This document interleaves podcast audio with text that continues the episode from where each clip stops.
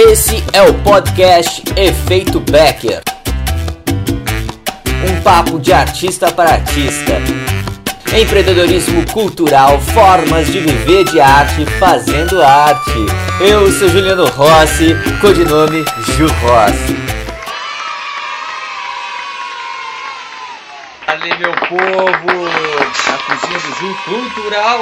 Ó, fazendo loucuras com as laranjas. Você que passa aqui sabe que todo dia eu venho e faço uma reflexão sobre nosso fazer artístico, né, no mundo moderno. Como é que a gente entra em cena literalmente? Quais são as ferramentas que eu tenho que usar para divulgar meu trabalho artístico? O como estar, como fazer. Até porque muitas coisas mudaram, as coisas evoluíram. E que bom que evoluíram, é sinal que as coisas estão melhorando, apesar de muitos acharem que não. Mas nós temos a internet, temos várias ferramentas que nos auxiliam a divulgar o nosso trabalho artístico. E hoje a gente vai falar sobre os inimigos do artista. Você que está passando por aí, espera um pouquinho. Seja você um artista plástico, um, um escritor, um poeta, ator, uma atriz, um produtor cultural, enfim, isso vale para todos vocês que são artistas. Vão se identificar com alguma coisa que eu vou falar. Inimigos do artista. Primeiro deles é a perfeição. Muitos artistas às vezes se perdem porque quer fazer o melhor, o mais perfeito. E isso é muito comum nas leis de incentivo quando a gente escreve um projeto e a lei de incentivo de alguma forma já nos obriga a fazer algo pronto. E esse algo pronto não necessariamente vai ser pronto, porque ele vai evoluindo conforme vai apresentando. E acontece que esse perfeccionismo, ele, ele é prejudicial o artista, porque às vezes a gente fica tanto na perfeição que deixa de ir além. A gente paralisa. Um é melhor que zero. Se você ficar esperando para postar, por exemplo, daqui uma semana, já perdeu, já perdeu a onda. Se postar hoje é uma coisa, posta hoje. Ah, mas a foto não tá boa, não tem importância, ah, o vídeo não tá bom, não tem importância, posta hoje. E dê o seu melhor possível, dentro do possível. E aí você vai aprimorando isso com a sua equipe ou individualmente, que nem eu faço aqui.